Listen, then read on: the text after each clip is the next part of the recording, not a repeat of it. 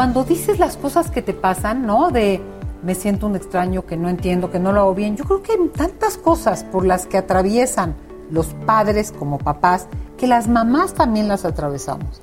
Pero quizás nos sentimos más cómodas aprendiéndolo y, los varones se sienten más como que esto no me toca, ¿no? Porque seguimos acarreando esta eh, eh, ideología ancestral, ¿no? De género. Esto es Entre Verdades y Verdadazos, el podcast original de Tere Díaz. Comenzamos. Bienvenidas, bienvenidos a un episodio más de este podcast Entre Verdades y Verdadazos. Hoy con un tema, tema tenamazo, me voy a controlar para no lanzarme a verdadazos, porque el tema es beneficios de una paternidad activa. Y cuando digo paternidad, no digo paternidad y maternidad, digo paternidad activa. Y para eso, hoy está de invitado Luis Garibay. Bienvenido Luis, muchas gracias. Muchas gracias, Tere. Él es licenciado en Ciencias de la Familia, maestro en terapia familiar, lleva 10 años en su práctica clínica como terapeuta y también haciendo investigación. Por otro lado, ha trabajado en grupos con prevención, atención y prevención de la violencia de género y doméstica y es docente en distintas instituciones de educación superior. Y además es padre de dos, ¿verdad? Tres. ¿Cuándo fue el ter ¿Cuánto tiene el tercero? En pandemia. Wow, ¿qué tiene? ¿Dos años? Dos añitos, así es. ¿Qué son, niño? Niños los tres. Niño y niño, como yo. Niño, niño, niño y niño. Es correcto. Wow. No, bueno, pues sabemos de lo que estamos hablando. y este tema sí lo quiero introducir porque me voy a tratar de controlar qué pasa.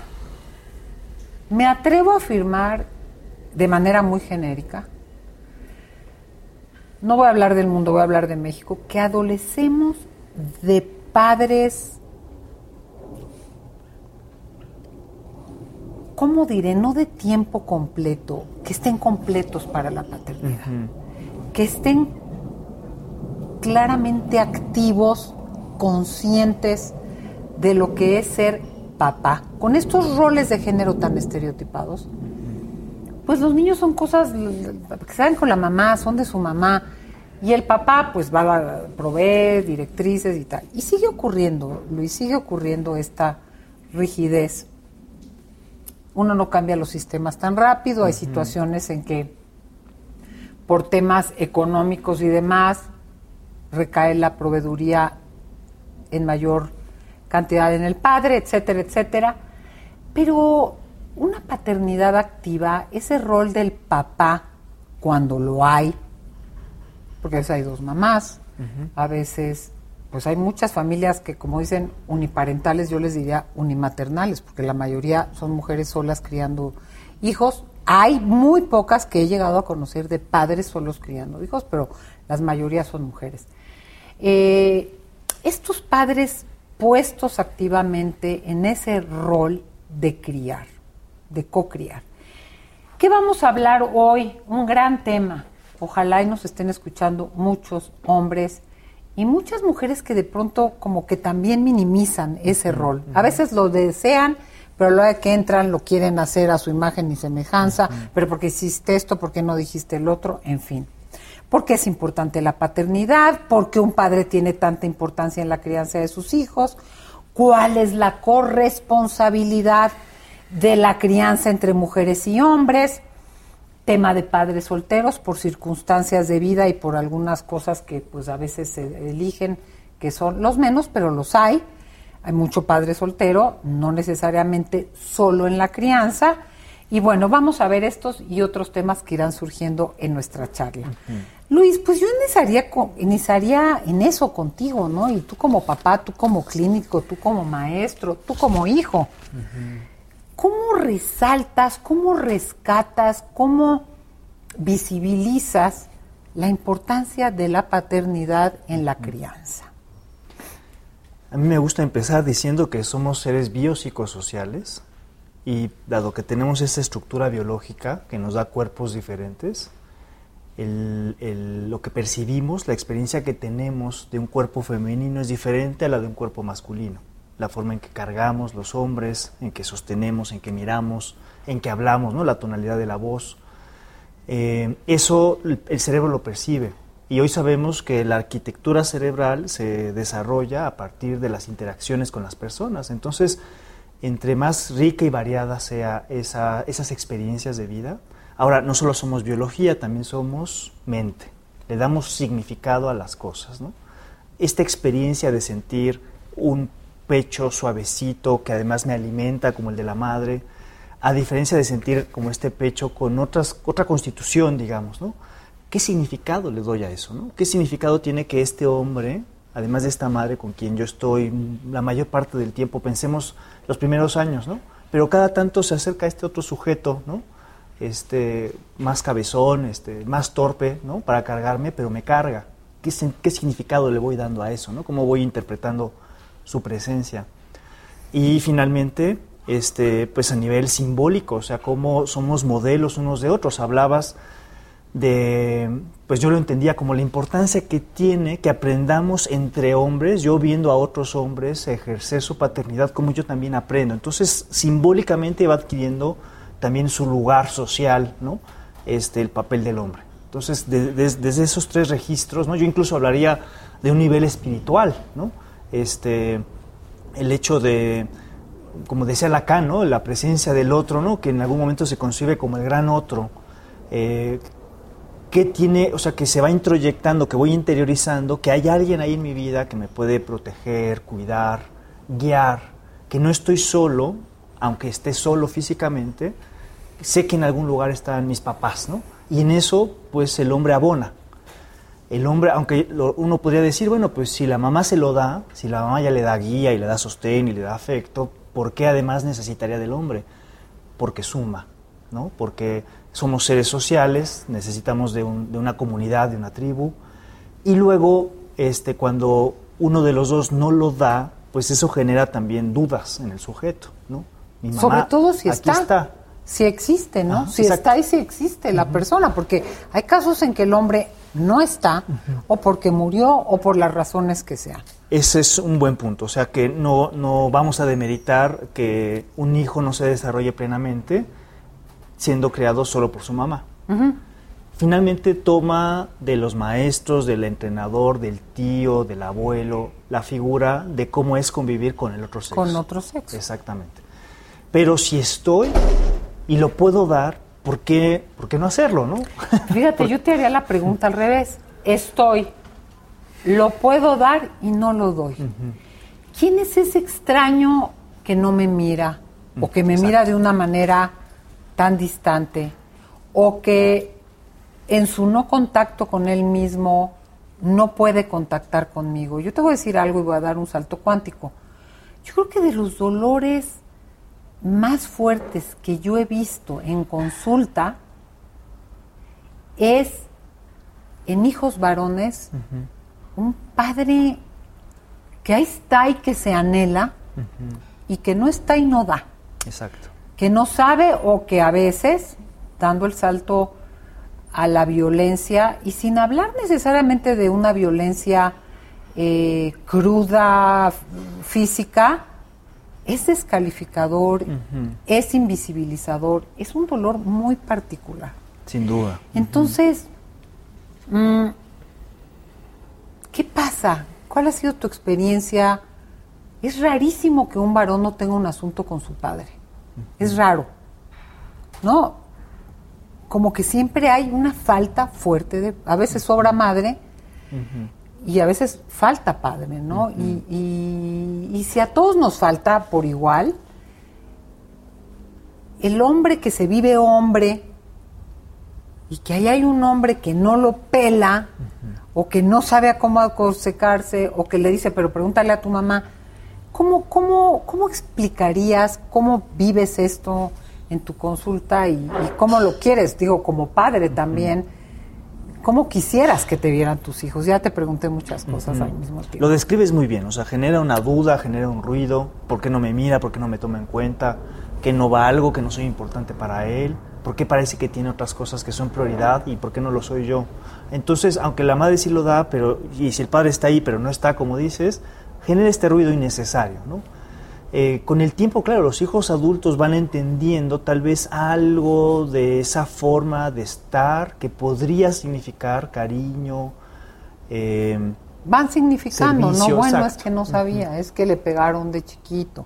O sea, vamos significando. Ay, perdón que te interrumpa. Pero si lo podemos dejar claro desde el principio, ¿verdad?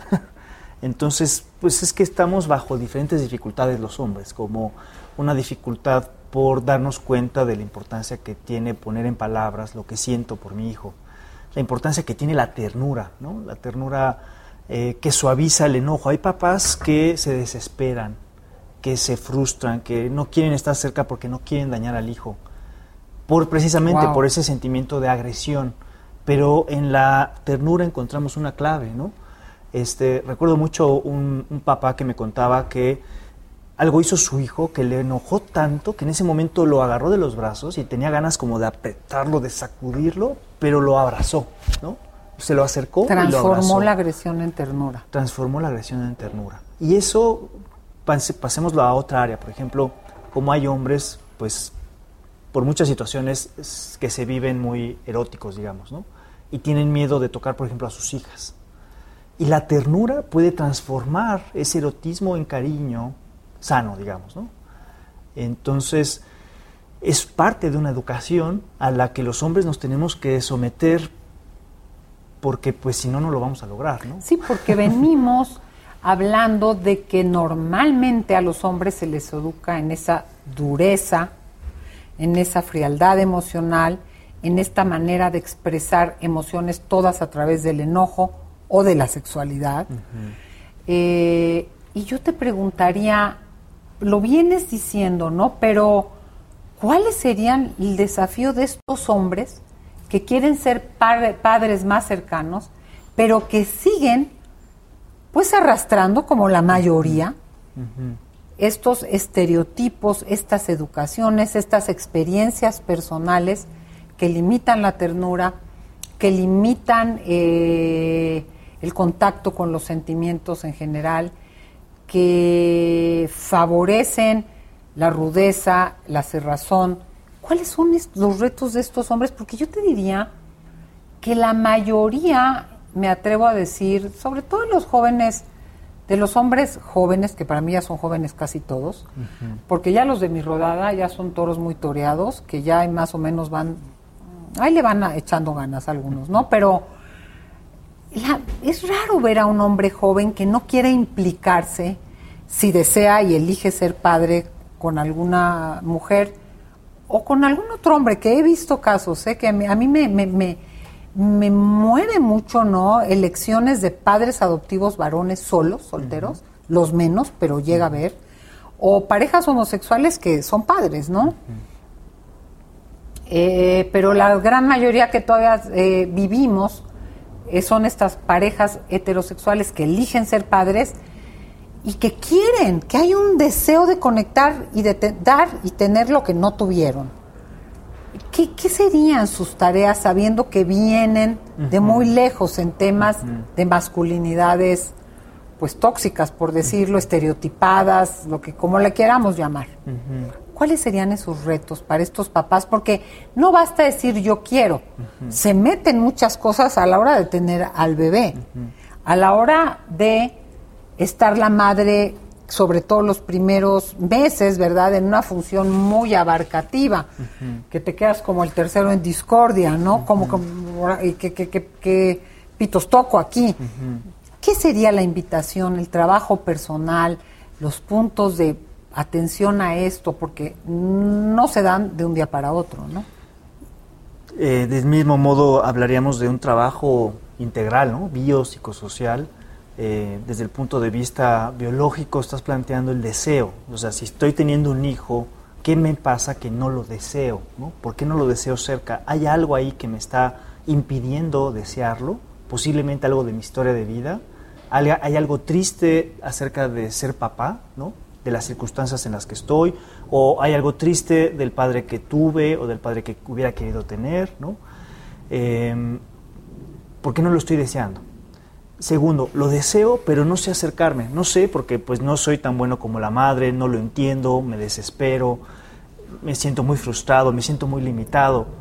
La buena noticia es que no necesitamos nacer mujer para poder aprender a leer, a descifrar a nuestros hijos. Eso que hacen las mujeres de distinguir si este llanto es para eh, dormir o este otro es de hambre, los hombres también lo podemos lograr. Requerimos tiempo, requerimos paciencia. Yo digo que los hijos tienen la habilidad de hacernos sentir impotentes. Entonces, a, las mamás también. A todos, ¿no? A papás y a mamás. Entonces, para que no nos sintamos extraños los papás, ¿no? Que yo no soy la mamá, yo no entiendo. Pues la mamá también siente algo así, ¿no? Entonces, estoy impotente, está llorando, no sé cómo responderle, porque ya intenté, ¿no? Como una lista, a mí me servía tener una lista. ABCD. ¿no? ABCD, ¿qué será? ¿No? Y ahí uno en la noche desvelado está así como que quiere a veces, ¿no? Como desaparecer al hijo o uno irse por cigarros y no volver, ¿no? Como dice el dicho, y, y es normal.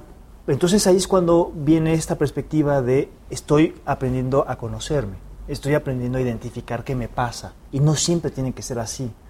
Estoy aprendiendo a conocer a este sujeto, ¿no? a entender qué le pasa también. Y ahí se va generando un vínculo que después, cuando los hijos crecen, es cuando vivimos ya mucho más la satisfacción de, este, hay, un, hay una interacción, hay una interconexión, digamos, ¿no? hay algo que yo le estoy aportando en su realización que también a mí me hace sentir realizado. Fíjate que me da risa porque ahorita que dijiste sujeto no me reí, pero cuando nació mi primer hijo Rodrigo y me lo entregaron, dijo, ¿qué, qué, qué, eh, eh, qué voy a hacer con este sujeto? Porque uno aprende hasta a, vincularse, ¿no? Por muy que el hijo, los nueve meses, lo que gustes, es un ser en sí mismo, es un ser extraño para ti, o sea, hay un aprendizaje, hay un conocimiento. Entonces me, me, me, da risa que digas eso, porque habla de la otredad, ¿no? Literalmente, ¿quién es? ¿Qué necesita? ¿Cómo me acerco? ¿Qué quiere de mí? ¿Cómo lo entiendo?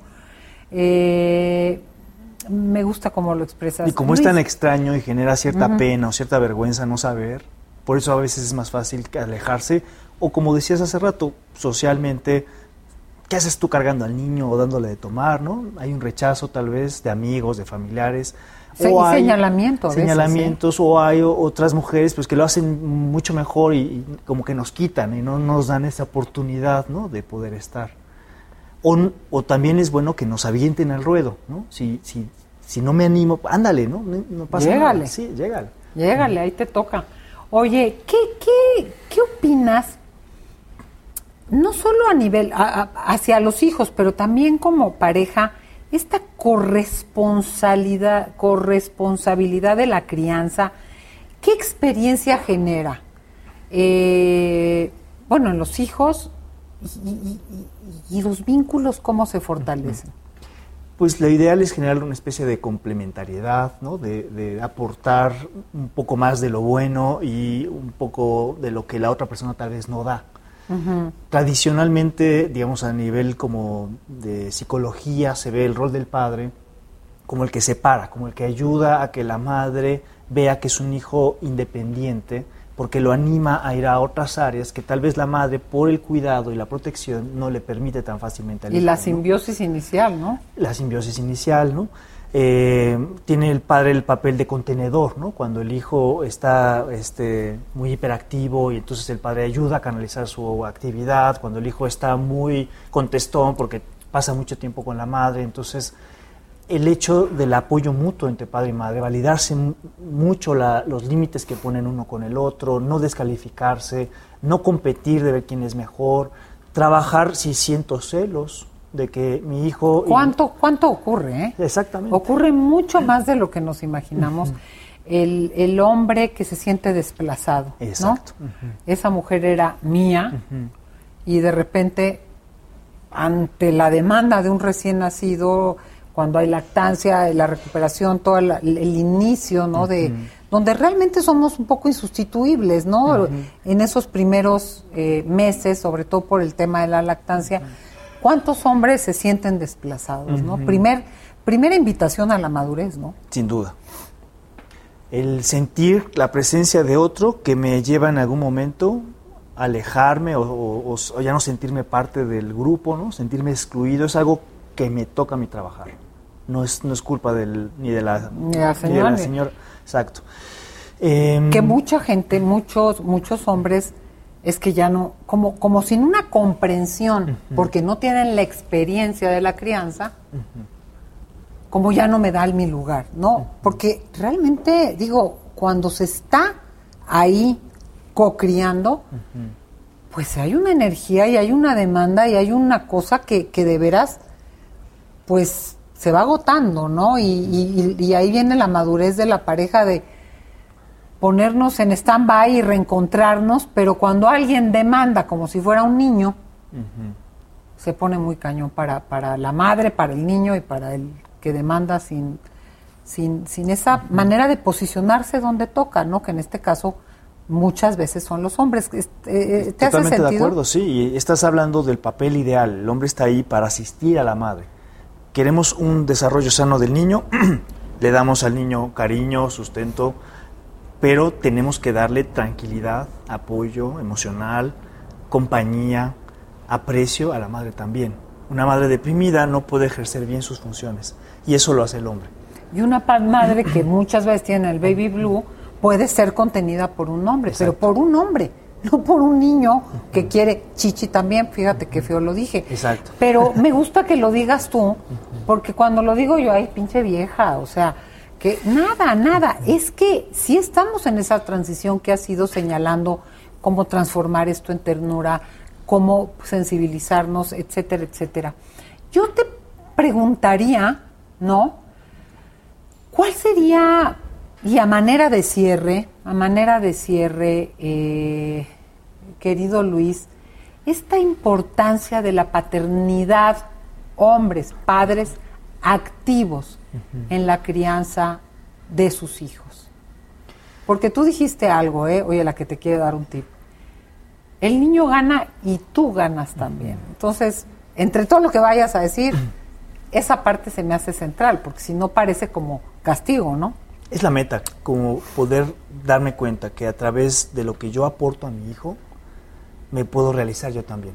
Es un logro para mí porque me conozco, porque aprendo a controlar mis impulsos, porque descubro mis emociones, porque voy generando un vínculo profundo, ¿no? Qué triste esos adultos mayores que se quejan porque sus hijos llaman a casa y preguntan por la mamá, papá, ¿cómo estás? ¿Todo bien? ¿Todo bien? Ok, pásame mamá, ¿no? Con ella hay confianza, con ella hay intimidad y el Señor sintiéndose solo porque no supo, ¿no? Entonces es mi responsabilidad. Los adultos buscamos al menor, buscamos pasar tiempo con ellos, buscamos jugar, buscamos, entonces estar presentes, tiempo de calidad, tratar de disfrutarlo. Tampoco sirve estar por obligación, por mandato. ¿Qué me pasa de que no puedo disfrutar? Entonces volvemos al tema ¿no? del trabajo personal, de, de romper con lo que yo llamaría pues una barrera narcisista. Estando con mi hijo, no puedo producir económicamente, no estoy abonando mi trabajo, no, este, no estoy cumpliendo lo que me pide el jefe. Y entonces viene como una especie de desinfle interior, ¿no? como que la autoestima se disminuye. De ese lugar de poder, de- Ese lugar de prestigio, de poder, de visibilidad. de triunfo. O bien, al yo querer eso de mi hijo, pues me vuelvo un padre ex- sumamente exigente, sumamente perfeccionista, que no permite que, me, que me- yo lo cargo, obviamente lo cargo me va a manchar. Pero, ¿qué importa? Me cambio de camisa y ya, ¿no? O sea, como que uno tiene que ir aprendiendo a relajarse. Porque al principio, claro, hay como toda esta percepción de aquí no produzco un valor, cuando es la principal herencia que le dejamos a la humanidad. Mi hijo, una herencia biológica, genética, entonces si yo cuido mis hábitos, le enseño a mi hijo a cuidarse.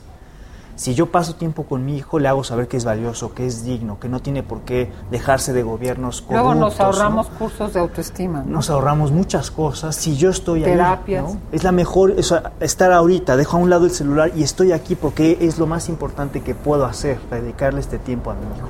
Fíjate que te escucho y digo, la valía de los vínculos fuertes. O sea, la capacidad sanadora de la verdadera intimidad. Yo creo que poder conectar con un hijo también sana al padre, a la madre. Me, me- me- no me río, porque no me río, sí me río casi de todo, pero no me río. Cuando dices las cosas que te pasan, ¿no? De me siento un extraño, que no entiendo, que no lo hago bien. Yo creo que hay tantas cosas por las que atraviesan los padres como papás, que las mamás también las atravesamos. Pero quizás nos sentimos más cómodas aprendiéndolo y, y, los varones se sienten más como que esto no me toca, ¿no? Porque seguimos acarreando esta eh, eh ideología ancestral, ¿no? De género. Pero, ¿cómo está este vínculo que suma? Porque esa conexión sana al hijo, sana a uno mismo. Y si yo no conecté con mis padres, pero puedo trabajarme de manera que conecte con mis hijos, creo que es de una riqueza maravillosa. Ahorita que hablabas de estos papás que nada que ver, me acordé de, de, la película de Robert De Niro, que se la recomiendo, Todos están bien, donde él muere la madre, hijos adultos, jóvenes, y ni idea, ni idea de nada, nadie le decía nada, y se va enterando de cómo lo tenían tras bambalinas en este rol de paternidad. Siempre es posible actualizarse. Pero bueno, pues yo cierro con esto que nos compartes, Luis. No sé si tengas algo más que quieras decir a la gente que nos esté escuchando, además de que te agradezco que te hayas dado el tiempo de poder compartir estos momentos con nosotros. La belleza, la riqueza de poder conectar con los hijos, que al principio no es fácil, no se da automáticamente o naturalmente, pero trabajándola se logra. Muchísimas gracias. Te pueden encontrar, por supuesto, como psicoterapeuta de Psicoterapia La Montaña y en tus redes como... Eh, Luis Garibay. Luis Garibay. Luis Garibay, licenciado en Ciencias de la Familia y maestro en Terapia Familiar. Gracias por estar una vez más. Un libro que les recomiendo, El Niño Feliz, que no tengo ahorita el nombre de la autora. Ahí búsquenlo, El Niño Feliz. Y para estos papás que se están separando, que ya es otro tema manejado, Mamá te quiero, papá te quiero de Marta Alicia Chávez. Para nuestro próximo episodio les tenemos una sorpresa por fin de temporada, así es que no se lo pierdan. Muchas gracias. Hasta aquí llegamos con Entre Verdades y Verdadazos, con Tere Díaz. Nos escuchamos en el próximo capítulo.